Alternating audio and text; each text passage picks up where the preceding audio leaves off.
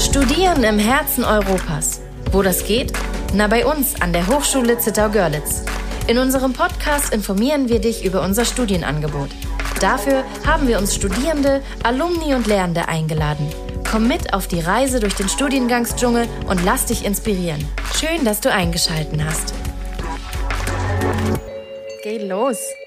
Ähm, wir haben heute wieder zwei Gäste hier bei uns im Studio, nämlich für den Studiengang Management im Gesundheitswesen, für den Bachelor, welcher sechs Semester andauert. Ähm, ich würde Sie bitten, dass Sie beide sich kurz vorstellen. Ja, mein Name ist Jörg Saatkamp. Ich bin hier Professor für Gesundheitsökonomik seit sechs Jahren. Außerdem bin ich der Fachstudienberater und damit der Ansprechpartner für alle, die sich für den Studiengang Management im Gesundheitswesen, Bachelor, interessieren. Genau, ich bin Anna Knobloch, Absolventin des Bachelor-Studiengangs Management im Gesundheitswesen. Und genau, ich möchte ein bisschen die Studentenperspektive heute präsentieren. Schön, ich freue mich, dass Sie beiden bei uns sind. Ähm, einsteigen würde ich mit so einer kleinen Entweder-Oder-Fragerunde und vielleicht zuerst an Sie, Herr Professor Sattkamp. Unsichtbar sein oder Gedanken lesen? Unsichtbar sein. Mhm. Logik oder Bauchgefühl? Logik. Buch oder Hörbuch? Buch. Mhm. Und Montag oder Freitag? Montag. Und Anna an dich? Frühaufsteher oder Langschläfer? Langschläfer. Bier oder Wein? Wein. Alleine oder im Team? Im Team. Und Samstag oder Sonntag? Samstag. Warum Samstag? weil ich da Volleyball spiele in meiner Freizeit und ich mich immer sehr auf diesen Tag freue. Schön. Auf deine Freizeit kommen wir später zu, ähm, zu sprechen. Mich würde es zunächst interessieren, wie du denn bei der Studienwahl vorgegangen bist. Genau, ich komme hier aus der Lausitz, ähm, aus einem kleinen Ort, 20 Kilometer entfernt von dem Studienort hier und wollte auch unbedingt hier studieren und habe tatsächlich an der Hochschule geschaut, ähm, was kann ich denn hier studieren, war dann beim Hochschulinformationstag und habe mir den Studiengang Management im Gesundheitswesen schon ausgeguckt, weil ich in der achten Klasse schon mal ein Praktikum im Krankenhaus gemacht habe, in der Verwaltung. Das fand ich ziemlich cool und interessant und war begeistert dann, dass es hier diesen Studiengang gibt vor Ort und ich tatsächlich nicht weg muss zum Studieren. Schön. Management im Gesundheitswesen. Trifft es nicht in der aktuellen Situation den Nagel auf den Kopf? Den Nagel auf den Kopf. Wunderbar. Ja, das würde ich so unterschreiben. Warum Nagel auf den Kopf? Weil wir uns in unserem Studiengang natürlich damit beschäftigen, was uns jetzt gerade jeden Tag in der, ja, in den Medien umgibt, nämlich eben mit Krankheit, mit den Versorgungsstrukturen. Also das Stichwort, was wir jetzt ja gerade hören, ist, sind die Krankenhäuser überfüllt. Das ist eines der Kernthemen in diesem Studiengang. Wie organisiert man ein Krankenhaus? Wie wird ein Krankenhaus finanziert? Wie viel, warum gibt es so viele Krankenhäuser? Was sind die einzelnen Fachabteilungen? Also insofern ja, Nagel auf den Kopf. Ähm, und wenn man an Krankenhaus denkt, dann denkt man natürlich, wenn man da an die Berufsfelder denkt, denken viele zunächst erstmal an die Krankenschwestern, an die Pfleger und Pflegerinnen, an die Ärzte. Können Sie vielleicht, Sie haben es gerade gesagt, es ist ganz vielschichtig, die, die Tätigkeiten, die in einem Krankenhaus noch hinter den Kulissen, sage ich mal, anfallen. Können Sie da vielleicht noch kurz einen Einblick geben, was es da so gibt? Also wir sind ja Gesundheits, also ich bin Gesundheitsökonom und die Studenten, die diesen Studiengang studieren, die nenne ich manchmal auch kurz Gesundheitsökonom, ja, weil Manager im Gesundheitswesen hört sich ein bisschen äh, abgehoben an. Und das sind eben, wie Sie richtig schon sagen, das sind jetzt nicht die Krankenpfleger und auch nicht die Ärzte. Also ich selber kann zum Beispiel kein Blut sehen, also könnte ich nicht. Finde den Studiengang trotzdem spannend und das Gesundheitswesen spannend, weil es braucht auch nicht so viele. Die meisten sind schon Ärzte und Pfleger in Krankenhäusern, aber es braucht eben auch ein paar Organisatoren, Manager, Menschen, die dafür sorgen, dass alle Ressourcen da sind, dass das Geld da ist, dass man Geld verdient.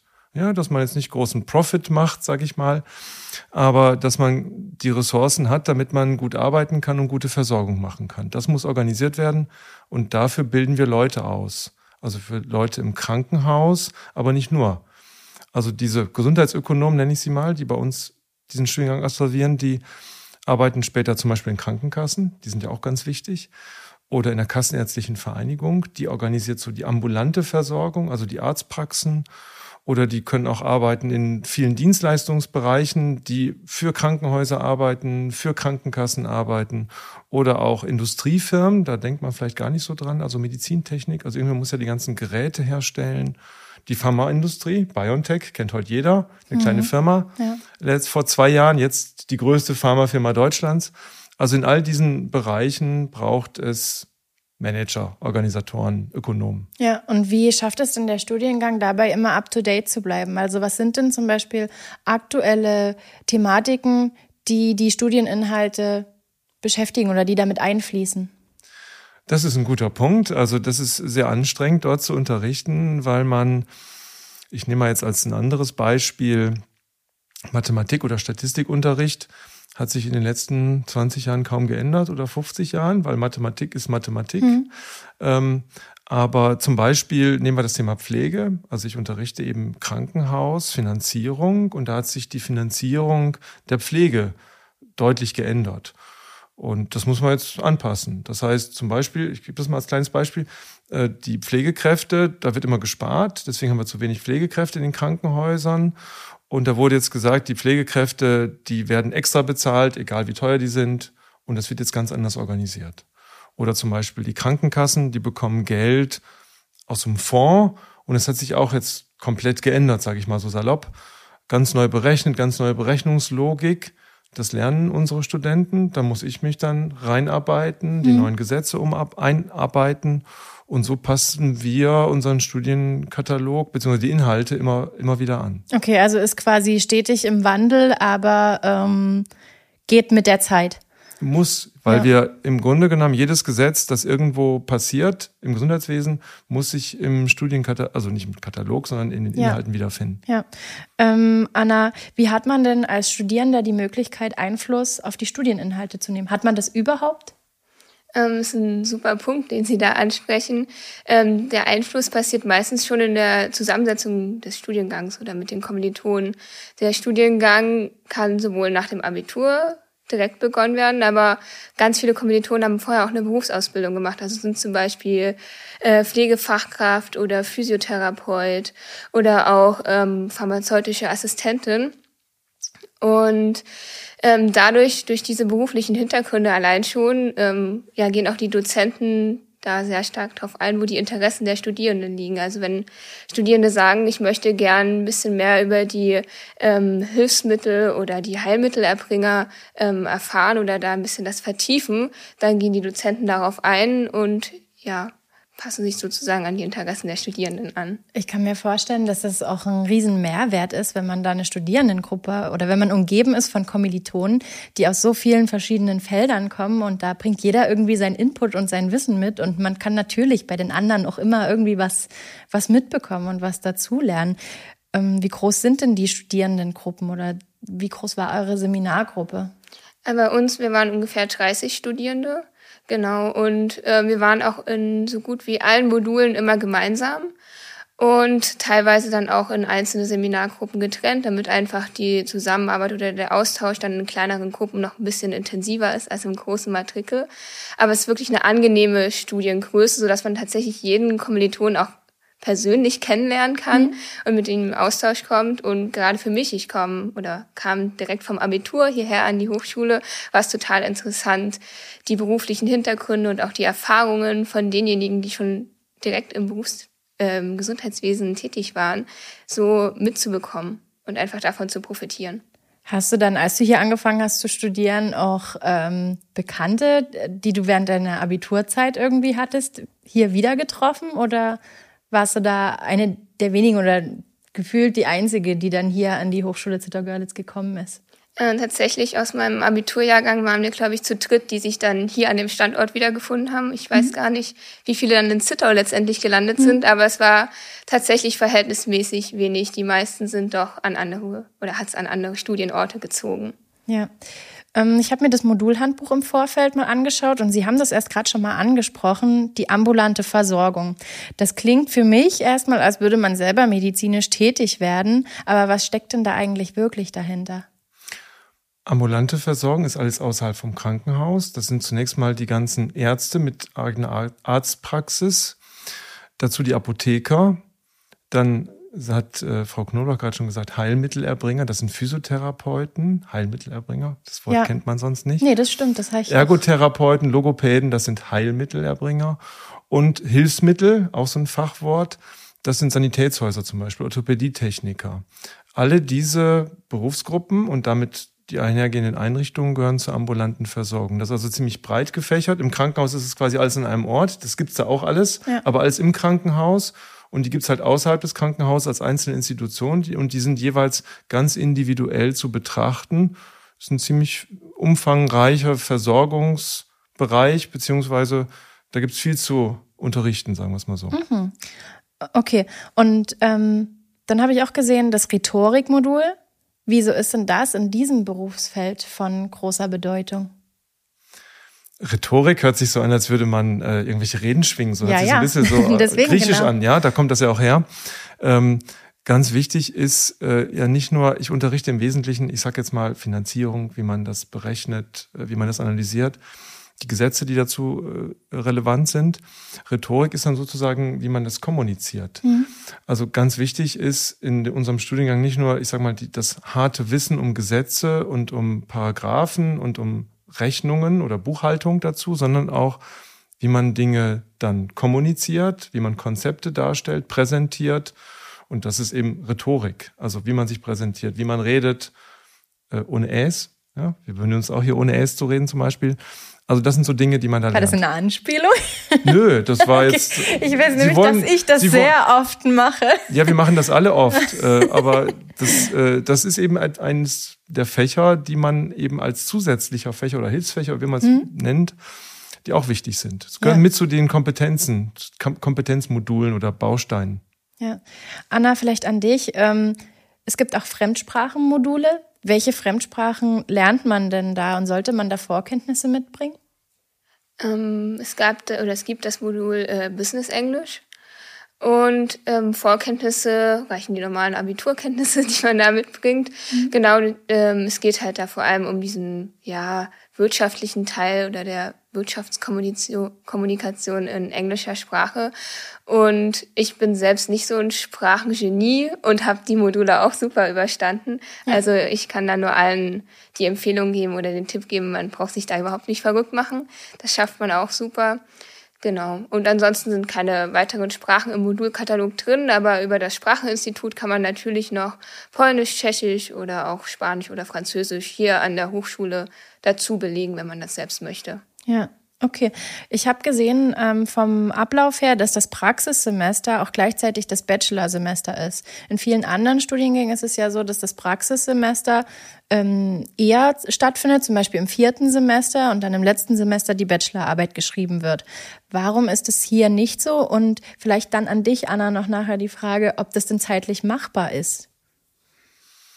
Also ich weiß jetzt nicht, warum es in anderen Studiengängen anders ist. Ich kann nur begründen, warum ja. es bei uns so logisch Sinn macht, weil ähm, die Batch, das Praktikum, äh, da ist man drei Monate in einem Praxisunternehmen und dann ist es, ich sag mal eine Prozentzahl, in 40, 50 Prozent der Fälle so, dass man in diesem Praxisunternehmen dann auch ein Bachelor-Thema hat. Also ein Forschungsthema, mit dem man dann eben seine Bachelorarbeit schreibt. Und das ist eigentlich eine ideale Verknüpf Verknüpfung. Das ist, wie gesagt, bei knapp der Hälfte der Studenten so gefühlt der Fall. Und deswegen macht es Sinn, das in einem Semester zu haben. Ansonsten hätte man das jeweils gesplittet. Und so ist es sehr sinnvoll. Okay, also da findet quasi eine Verzahnung von Richtig. Theorie und Praxis statt und man hat dadurch am Ende diesen Mehrwert. Wie hat sich das für dich angefühlt? War da, also war das zeitlich gut machbar? Äh, für mich war es gut machbar. Ich habe mein Praktikum drei Monate in der Notaufnahme hier im Klinikum in Görlitz gemacht und dann dort tatsächlich mein Bachelorarbeitsthema gefunden und mich dann in der Arbeit oder in meinem kleinen Forschungsprozess mit der Patientenzufriedenheit dort in der Notaufnahme beschäftigt. Und das hat mir sehr geholfen, dass ich davor das Praktikum schon gemacht habe, da ich da zum einen die Mitarbeitenden kennenlernen durfte, aber auch schon die Strukturen und Abläufe in der Notaufnahme einfach viel besser einschätzen konnte und das einfach einen kleinen Vorteil in meiner Arbeit geschafft hat für mich, ähm, um besser ja auch zu identifizieren, woran könnte es denn liegen, dass ähm, Patienten eventuell unzufrieden sind oder was macht denn die Zufriedenheit überhaupt aus. Von daher bin ich sehr zufrieden, dass das ähm, so ineinander übergegangen ist. Ja, und kannst du vielleicht irgendwie mal noch ein paar Einblicke gehen, geben, wo deine Kommilitonen hingegangen sind? Was, wo waren die an welchen Stellen? Äh, manche waren bei Krankenkassen oder also kann man sich auch jetzt nicht so vorstellen, dass man direkt bei der Krankenkasse hier vor Ort in Görlitz ist, sondern tatsächlich in der Krankenkasse irgendwo in der Zentrale, mhm. wo es schon um strategische Entscheidungen geht. Ähm, dort ähm, dann auch in Pflegeheimen, äh, dort in den Verwaltungsbereichen sind recht viele hier in der Region auch gelandet. Ähm, genau, ein paar waren sogar in, beim Medizinprodukteherstellern, haben sich dort in der eher freieren Wirtschaft äh, umgeschaut. Also man kann quasi im Praktikum schon an alle die Stellen gehen, die Sie ja erst gerade schon aufgezählt haben, ne, wo man nachher seinen Platz finden könnte und da beruflich tätig werden könnte. Ähm, es gibt ja ein Krankenhausplanspiel im Rahmen dieses Studiums. Wie kann man sich das vorstellen? Wie ist das aufgebaut? Wann findet das statt und was lernt man da? Also das Planspiel ist eine Simulation. Also man ähm, sitzt da erstmal vor dem Computer und ist erstmal total überrascht, was denn dann passieren soll.